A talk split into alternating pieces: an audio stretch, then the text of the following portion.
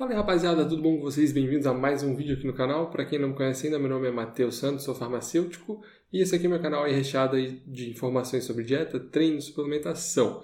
Galera, quem ainda não é inscrito no canal, se inscreve, deixa o like caso você tenha gostado do vídeo, porque ajuda bastante aqui no desenvolvimento do canal. Para quem também gosta de ouvir nas plataformas de podcast, eu posto esses vídeos aqui, né, o áudio dos vídeos lá no iTunes e no Spotify também com o nome de Fitness e outras paradas. Para quem curte, então também segue lá esses áudios.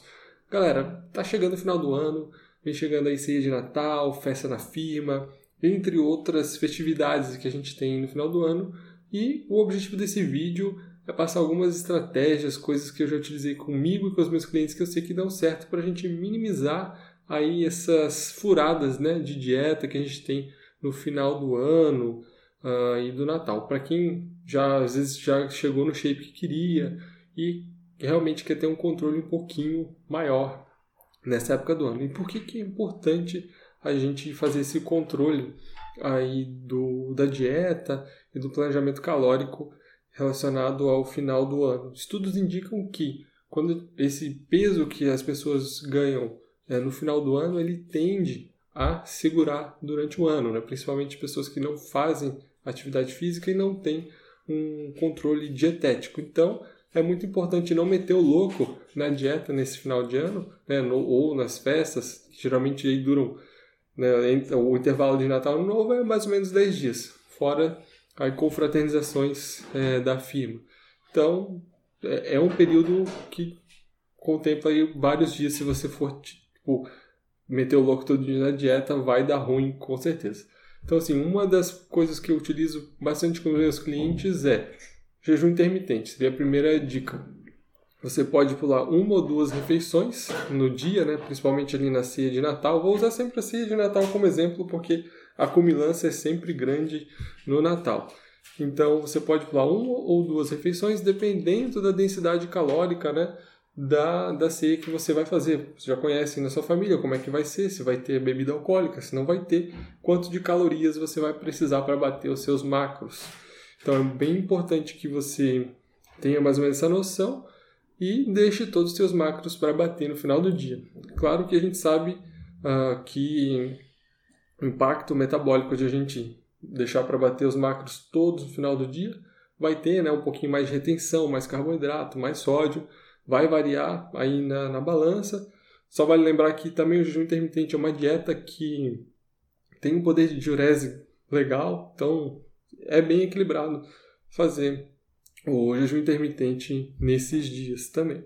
Então, a segunda dica que eu, tenho, que eu tenho para dar para vocês é os diet breaks ou refeed. Você programar o seu refeed, né, o dia que você come um pouquinho mais de carboidratos, é, na, no, no dia do Natal, ou o que eu gosto mais que é o diet break, que é pegar, por exemplo, 10 dias e colocar a sua dieta, caso você esteja em cutting, né, que é em perda de, de gordura, e colocar, voltar para manutenção calórica. Isso é muito interessante para quem vem uma dieta de corte calórico. Primeiro que aportando essas calorias, você consegue fazer um reequilíbrio da sua tireoide em termos de T3, T4, TSH, para que o teu corpo consiga ter uma melhor beta-oxidação, por exemplo. Então, é, melhorando a tua condição corporal. Então, tu joga essas calorias para conseguir queimar mais gordura e continuar evoluindo. Claro que você não vai poder extrapolar demais as calorias, vai ter que, vai ter que estimar e controlar bastante coisa, mas dá bem certo é, também.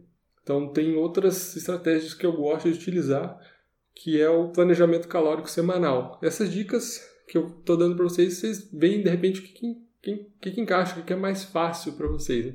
O planejamento calórico semanal é você realmente tirar algumas calorias dos seus dias da semana e jogar elas para o dia lá que você quer comer mais, por exemplo, na ceia de Natal. Então, vamos colocar que você vai comer 3.500 calorias é, naquele dia da ceia de Natal e você tem uma dieta de 2.400 calorias. Você tirando 200 calorias por dia durante uma semana, você mantém o balanço calórico semanal uh, funcionando, ok?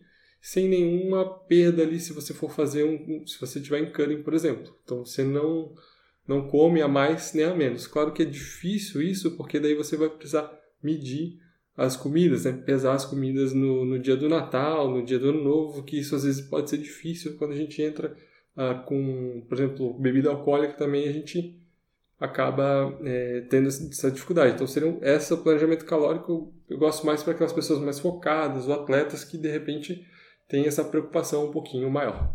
Em termos de suplementação, a gente tem pouca coisa para ajudar nesses dias, quando a gente quer é, sair da dieta, mas tem um suplemento que eu gosto bastante, que eu já usei, que eu uso com os meus clientes, que é o INCEA2, que é um bloqueador de carboidratos.